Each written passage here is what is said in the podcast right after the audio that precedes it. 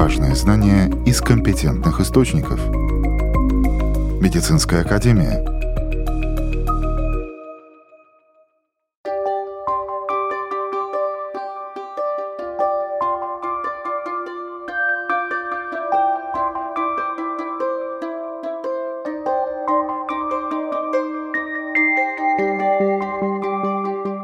Здравствуйте, с вами Марина Талапина. Сегодня в выпуске.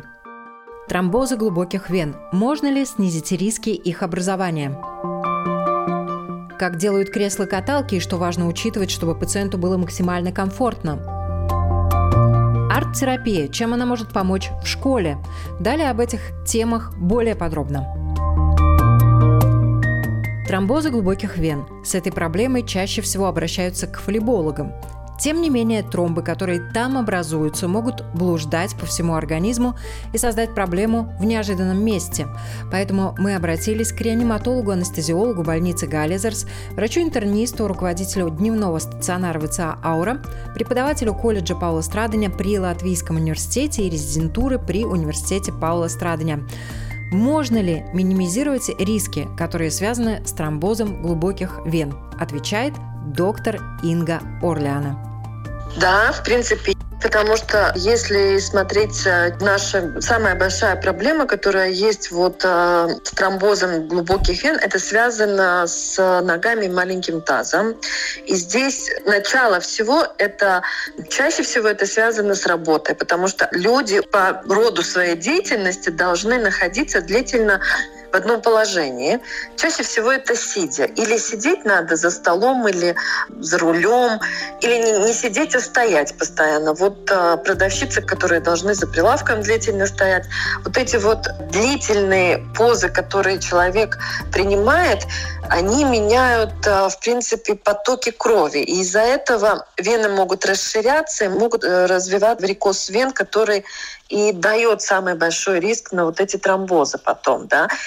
Здесь, если у человека есть эта вот надобность сидеть, например, за столом, Самая главная, самая простая профилактика – это периодически вставать, ходить и развивать это кровообращение в нижних конечностях, чтобы там не было застоя крови. Это номер один. Второе, довольно часто, чем мы грешим, это то, что мы не думаем о том, какое большое у нас количество выпитой жидкости. И здесь есть многие процессы. Например, только что была очень-очень жаркая погода. И наш организм, чтобы мы снижали постоянно свою внутреннюю температуру, он потеет. А когда он потеет, он теряет очень-очень много жидкости.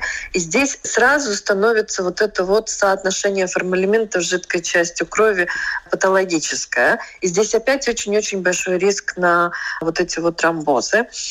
Здесь надо было бы думать и о том, сколько мы жидкости употребляем. Потому что если у человека нет ни сердечных заболеваний, ни легочных заболеваний, ни каких тяжелых хронических заболеваний из-за которых он не может принимать определенное количество воды, в том числе и почечные заболевания, то в норме ему надо было бы выпивать где-то примерно 2 литра жидкости в день. Потому что мы каждый день только с одним дыханием теряем около литра. Эти две э, вещи в основе профилактики венозных тромбозов.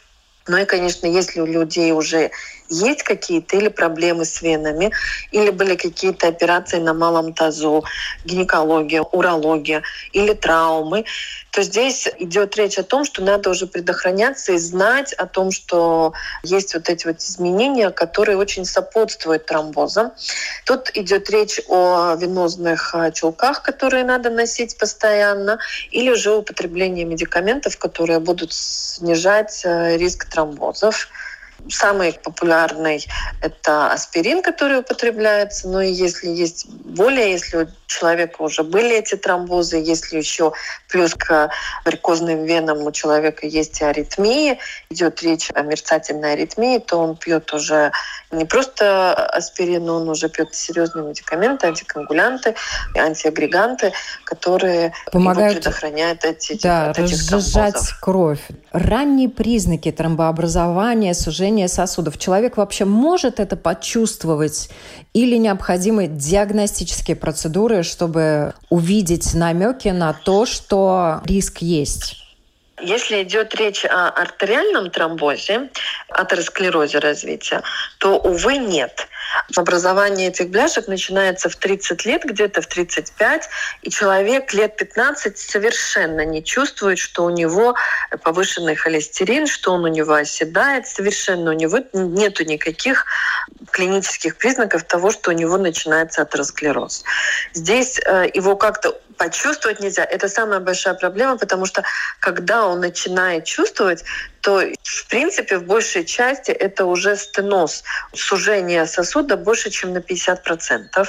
Тогда могут начинать выражаться клинические признаки, когда у него появляется дискомфорт в груди, когда у него есть отдышка, когда он чувствует, что есть какие-то физические нагрузки, которые он не может преодолеть, а раньше мог преодолеть. Вот это первые признаки, но это уже не ранние стадии, это уже поздние стадии.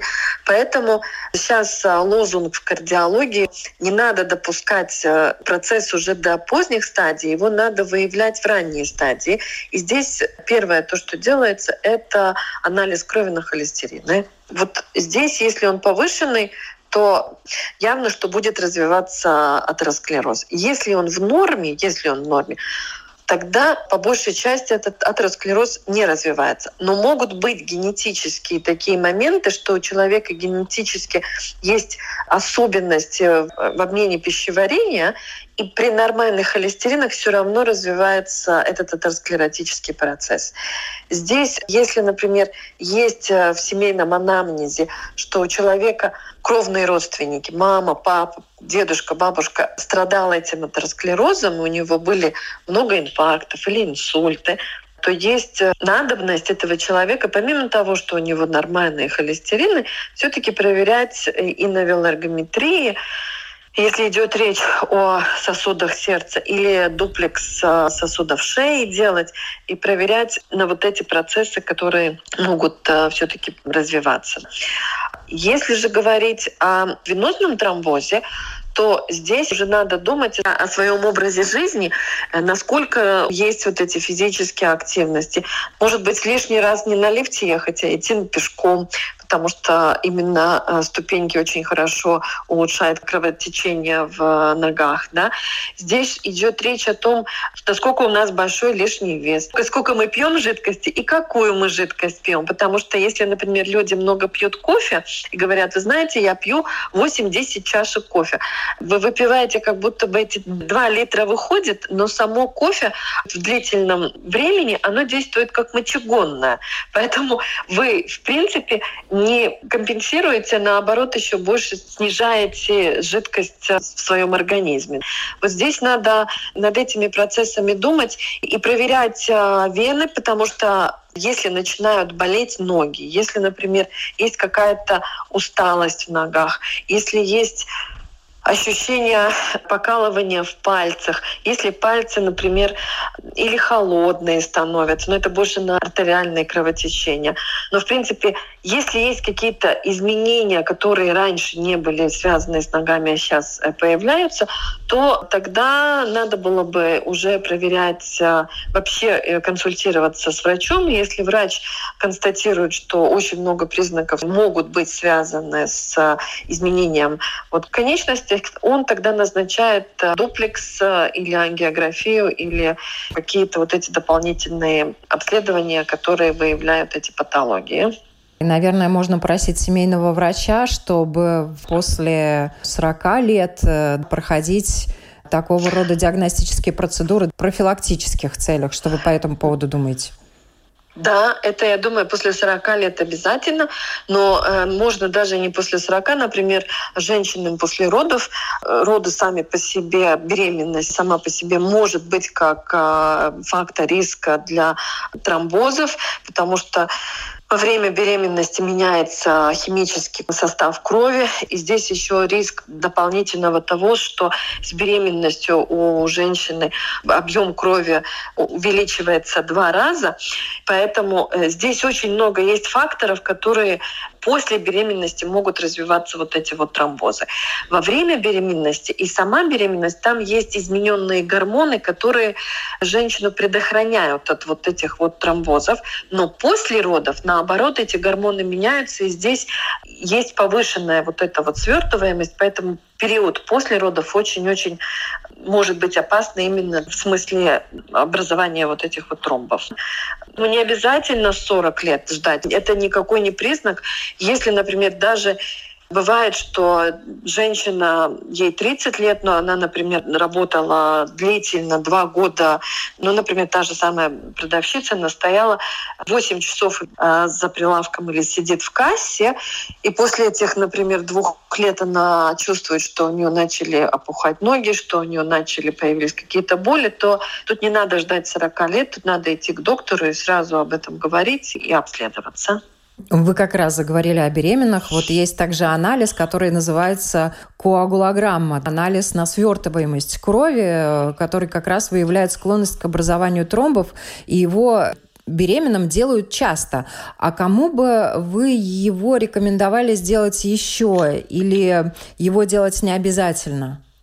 Анализ коагулограммы, в принципе, его делают, он выявляет определенные заболевания, потому что те параметры, которые смотрят в коагулограмме, они зависят от э, функции печени в большой степени.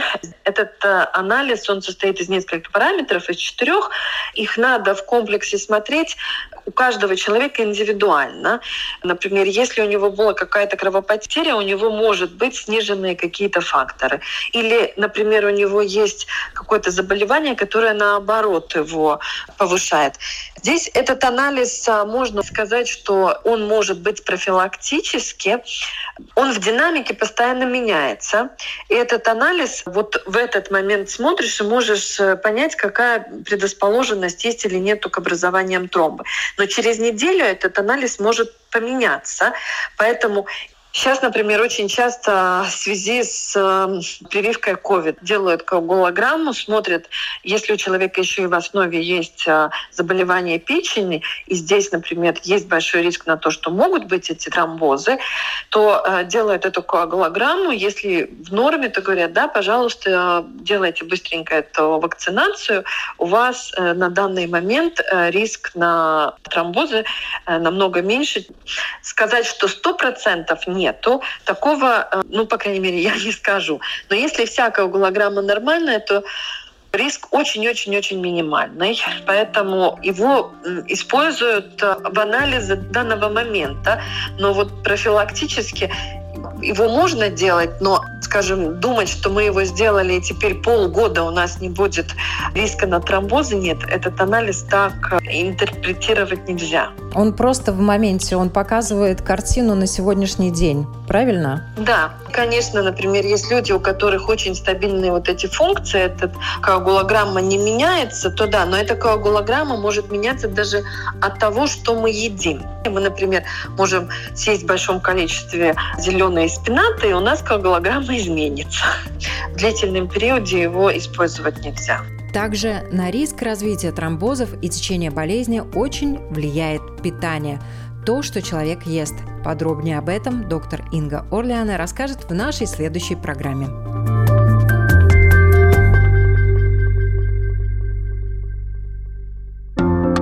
Важные знания из компетентных источников. Медицинская академия.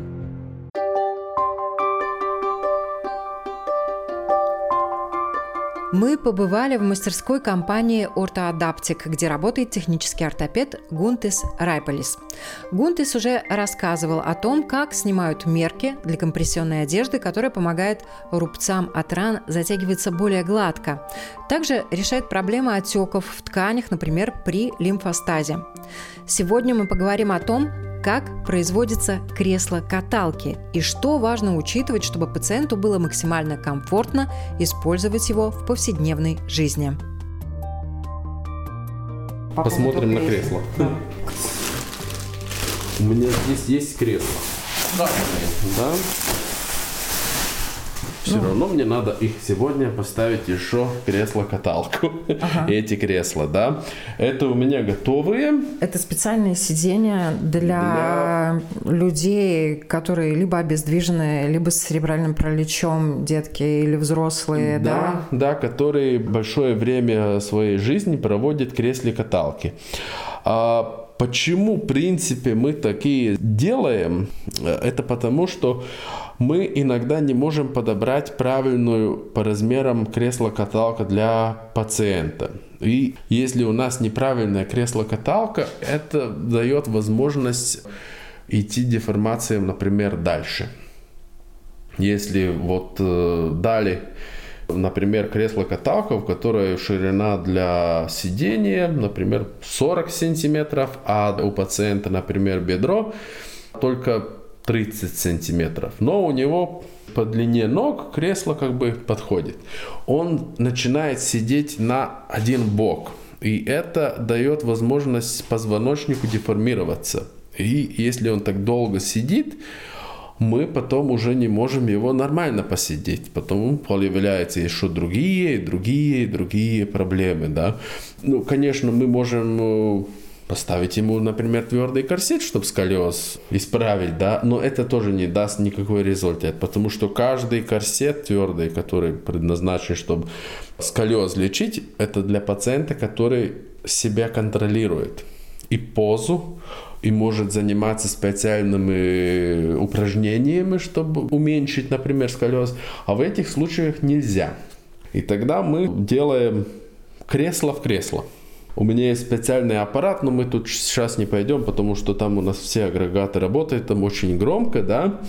Мы сначала измеряем пациента, какой он, просто на кушете, да, что он может, какие у него движения, сколько у него поддается в бедро, например, сколько в колени, а, как ноги, да, как стопы, мы можем их поставить или не можем, да, что он сам может. Если он сам водит, например, кресло-каталка, это нам надо учесть изготовление, потому что надо будет, чтобы был полный объем движения и в лопатках, и в плече, да, здесь у нас... Для рук. Да. Для рук. У нас две кресла, да, одно у нас нас стоит, который будет сам водить кресло, а другой, который пациент сам не будет.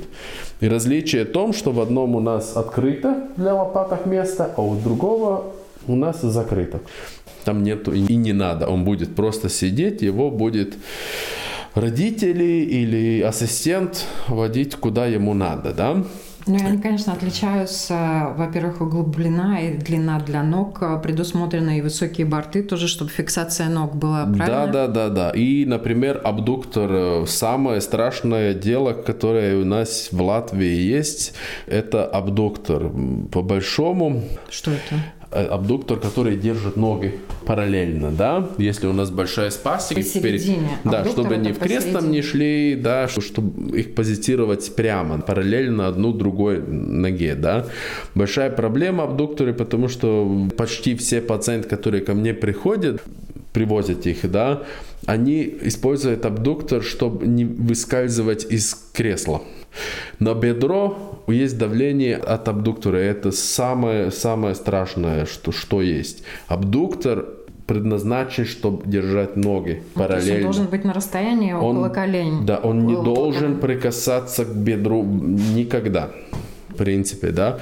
Да, и мерки мы снимаем на кушете, эти первые мерки, что, как, что мы можем. Потом мы вставляем специальные вакуумные мешки по размерам, да, как мы вымерили, да, сначала мы делаем, сколько мы можем и как мы можем сделать э, коррекцию нижних конечностей и бедра, а потом мы уже позицируем саму спину. Сколько ее можно, сколько отогнуть, какой угол нам нужен для спины и все остальное. И это все в вакууме. И мы смотрим, как он там сидит и вставляем его, например, в 90 или 95 градусов немножко как бы вперед, чтобы видеть, он э, выскальзывает из кресла или не выскальзывает. Потому что здесь можно это почувствовать, да, что мы всегда стараемся бедро оставлять чуть ниже. Чуть ниже, да, и ноги э, под коленом чуть-чуть выше, чтобы он как бы сидел внутри кресла. Потому что если мы берем простое кресло для детей, да, то это как сидеть на табуретке. Если у тебя весь день надо как на табуретке сидеть, у тебя давление идет только на косточке сидения в бедре. И это может в некоторых случаях и пролежи образоваться. Да? Следующая проблема у нас в колясках это то, что у нас вниз из ткани. Да? И если у нас идет уже деформация, то мы начинаем проседать. Система, это еще не вставлено, но этих еще буду вставлять, вставляется алюминиевую рамку, да, которая не дает одной стороне уйти вниз, а другой идти вверх. Не, не дает перекос. Не, не даем перекос. И все по бокам, да, здесь мы вставляем металлические планшеты внутри, да, чтобы мы в грудном деле не шли в сторону одну или в другую. То есть, в принципе, это кресло помогает э, также максимально мышечному корсету. Он внутри может э, двигаться. Он помогает э, сохранять человеку вертикализировать осанку, осанку да. да. То, что мы посмотрели. Опять же, не только осанку, но и ноги. Да, ноги, да. ноги тоже. Забедренные нам, суставы. Да, да, мы полностью все смотрим. От стоп до, до головы все как у нас. Человека в кресле не перекашивает, да, да, да он да, максимально да. помогает ему сохранить, да. насколько это возможно, в его положении, в его состоянии форму. И мы даем еще возможность человеку смотреть вокруг.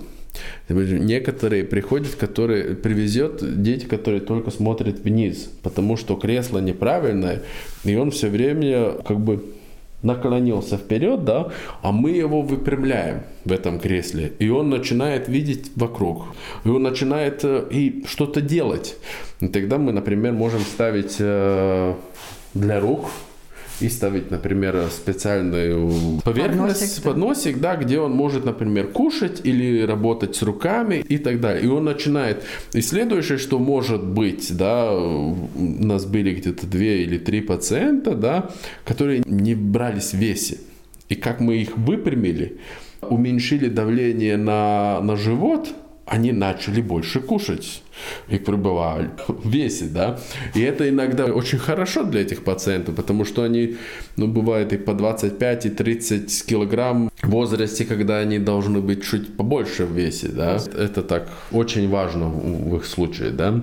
Это тоже, в принципе, с 18 года система сидения в Латвии есть. Это уже второй год, когда государство оплачивает. Они идет э, через программу это называется Арлидзмаксайм, но э, цену, которую государство нам платит на системе сидения, в этом году еще хорошо заходит, и мы можем это сделать, и у пациента только пациентский взнос. Но, конечно, изготовление довольно долгое. Долгое сколько занимает? Где-то 3, даже 4 месяца. Это зависит э, от, от сложности, да. И потому что мы делаем два покрытия, потому что если он один грязный, чтобы мы могли поменять. Поменять да? чехол, да? Поменять чехол, да. И чехлы тоже делаются на систему, и один чехол сделать это хотя бы неделя, да. Если два, это два раза надо все-все два раза делать. Полностью все надо два раза. И вся пена, которая внутри, где пациент сидит, она покрыта специальным э, слоем, что никакие жидкости внутри не заходят. И на новую систему сидения пациент может э, стать в очередь через два года после получения. Да? Дети? Дети тоже, но если он вырастает, тогда можно и побыстрее. Это очень важно для детей. Мы вставляем и все пояса, и для груди, и для бедра, и для ног, и если надо, и для локотей тоже, да, все-все.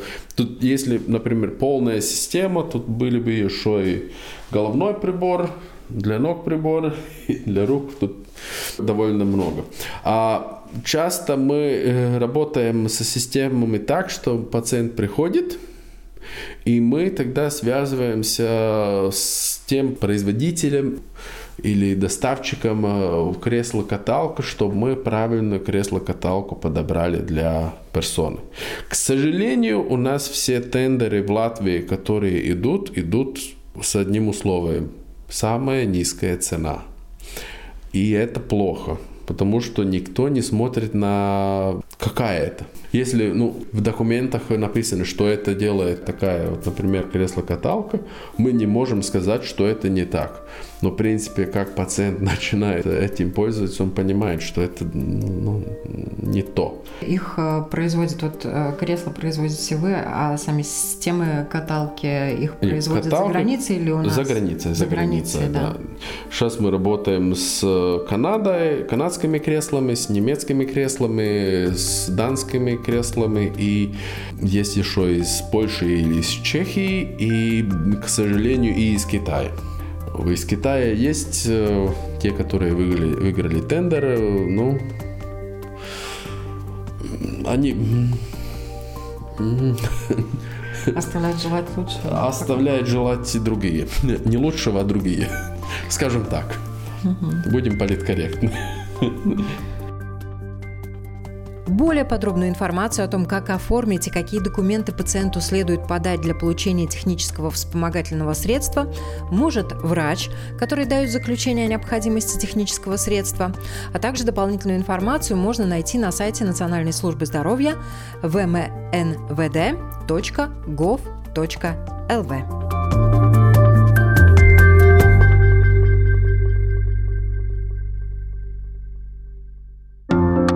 Важные знания из компетентных источников.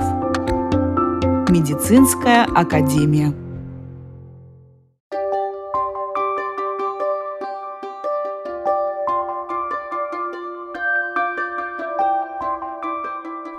В Латвии летом этого года собрались арт-терапевты – Конференция, на которой выступили представители европейских психотерапевтических федераций и ассоциаций, прошла в нашей стране впервые. Собралось несколько сотен специалистов, и не только из европейских стран, но также из Китая, Австралии, Канады. Конференция проводилась в художественной академии, что символично, поскольку исцеление человека посредством арт-терапии происходит через творческий процесс. Подробнее об этом рассказывает один из организаторов конференции с латвийской стороны, арт-терапевт Илзе Плуме. Мы, когда творим, у нас не, нету таких каких-то особых рам, которые как бы нас сужают, вот что должно быть. Да? Это все открыто, и мы просто полагаемся на процесс. Что у нас приходит в процессе, то мы и творим. Да? И потом об этом говорим всегда, потому что тоже разговор очень важная часть нашей сессии или работы. Да? Мы не только творим, но мы потом думаем и ощущаем, что это для нас было может быть что-то очень глубокое, может быть поверхностное, да, и этот разговор очень важен тоже. Арт-терапия сама по себе, ну, такое достаточно огромное направление в психологии, психотерапия. Да-да, у нас э, есть такая большая часть, где в психиатрии можно работать, да, например, с, с э, пациентами, у которых есть какие-то уже заболевания. Можно работать с людьми, которые, можно сказать, еще не больны, да, но чтобы не заболеть, чтобы мы э, чувствовали себя хорошо, чувствовали свое тело, не отделенная от головы. Потому что это тенденция нового мира, да, что мы очень много думаем, а мало чувствуем. Да? Тело живет другой жизнью, а голова другой жизнью. Ну, да, целостность. Да, целостность. Да? Чтобы быть целостной персоной, мы должны э, чувствовать, а что я именно чувствую. Да? Понимать, что, как это называется, то, что я прямо сейчас себя чувствую. И это через художественно можно показать, можно прочувствовать через глину, через краску, через бумагу, и, может быть, эти мелкие, даже такое, может быть, тактильное, что я могу, я могу краску брать в руки и просто руками рисовать, да, и прочувствовать, вот что для меня это значит, да, как ребенок играет просто с художеством. То, что касается как раз э, порисовать руками, Дети, да. например, в такую работу включаются с удовольствием. Да. Их просить не надо. А взрослые, они порой... Потому что у нас очень важен результат. А когда мы рисуем руками, ну не так красиво получается. А это, в арт-терапии это самое главное, снять эти границы, что мы должны что-то достичь. Да? Иногда сам процесс более важен, чем результат. Потому что в процессе мы что-то перебариваем, или, ну, как бы таким образом, что мы проходим через какую-то трансформацию, через какие-то границы, которые или мы сами себе наложили, или в детстве кто-то, или в школе сказал, ты красиво не рисуешь, так солнце не рисует, собаку так рисует. И мы это как бы принимаем как правду. Да, и потом думаем, что мы не умеем творить ничего в художестве. Оказывается, если я себе позволяю переходить эту грань, оказывается, я это удовольствие даже дает. И потому что мы, как э, люди, мы кодируем мир образами, красками, и только тогда придаем слово, как это называется. Значит, это мы каждый, если приходим к картине, мы, мы видим там что-то, мы чувствуем что-то, и только тогда прочитаем, как это называется. И это только то, что художник думал. А мы-то можем что-то другое прочувствовать тоже. Поэтому мы кодируем все, и это очень важно, чтобы мы это поняли, что это именно первый язык, а потом только наш э, язык, который, ну, как, ну, лингвистика, да. Сначала есть у нас внутренний процесс, что мы уже чувствуем что-то, уже какие-то есть эмоции, какие-то мысли приходят, что-то мы уже интегрируем. По-моему, даже вот можно, наверное, назвать это тенденцией. Все больше психотерапевтов, психологов принимают вот эти инструменты арт-терапии, voice-терапии, телесно-ориентированной терапии, да. потому что, наверное, все-таки в этом есть большой потенциал, и это более эффективно и можно быстрее достичь серьезных, хороших результатов. Да, знаете почему? Потому что когда мы находимся в творческом процессе, или мы танцуем, движемся, поем, или каким-то инструментом, или рисуем, у нас процесс обходит психические эти барьеры. Мы это не понимаем, но то, что у нас в мозгах все как бы в своем месте находится, да, и ту аналитическую часть это обходит. И там, где у нас был барьер, это я не скажу, это об этом я не буду говорить, то уже показывается в художестве. Поэтому это настолько мощный процесс, потому что он обходит все барьеры психической защиты. Как много у нас э, терапевтов, которые берут на вооружение арт-терапию как инструмент? Ну, у нас есть обучение, магистровая программа Рига Страденч университет. Уже больше, чем 10 лет у нас эта программа есть. И каждый год каких-то 10-15 людей заканчивают развивать, так что мы становимся больше и больше. На данный момент эта конференция у нас визуально-пластические арт-терапевты, но вообще-то существует и музыкотерапевты, и dance and movement терапевты, и драматерапевты, так что это все арт-терапия в Латвии, мы обучаемся. Да, так что мы уже больше, чем 200 людей в Латвии, которым это владеет как инструментом, как профессия. И работают. И работают, да. да. И, угу. ну, соответственно, помогают и детям, и взрослым. Да. То, что мы сейчас еще работаем над вопросом, что как попасть в школу как арт-терапевт, не только как учитель по рисованию, по художеству, да, но как арт-терапевт, потому что это э, снимает это ограничение, что я должна оценкой оценить то, что человек нарисовал. А в арт-терапии нету таких границ, мы можем все творить. Как принести в школу тот творческий процесс, чтобы людей не ограничивали настолько. Да? Вот это еще большая площадь, где мы должны еще работать. Даже не понимая, с чего начинать, да, потому что эти специальные школы, эти уже понимают, да, и мы, наши терапевты, работают в некоторых школах, где специальные программы. Но в средней школе э, таких э, штатовых мест нету. Да? Это было бы очень важный вопрос. Одно из последних направлений, родившихся в арт-терапии – экотерапия – оздоровление через природу – как рассказала арт-терапевт Илза Плума, большая проблема многих людей сегодня – это то, что они думают о других и не заботятся о себе, о своем самочувствии. А если очень много отдавать себя другим, то сам человек истощается, начинаются тревоги, депрессии и разные другие заболевания. Поэтому думайте о себе, ну и, конечно, не забывайте о своих близких. На сегодня я, Марина Талапина, с вами прощаюсь. Всего доброго.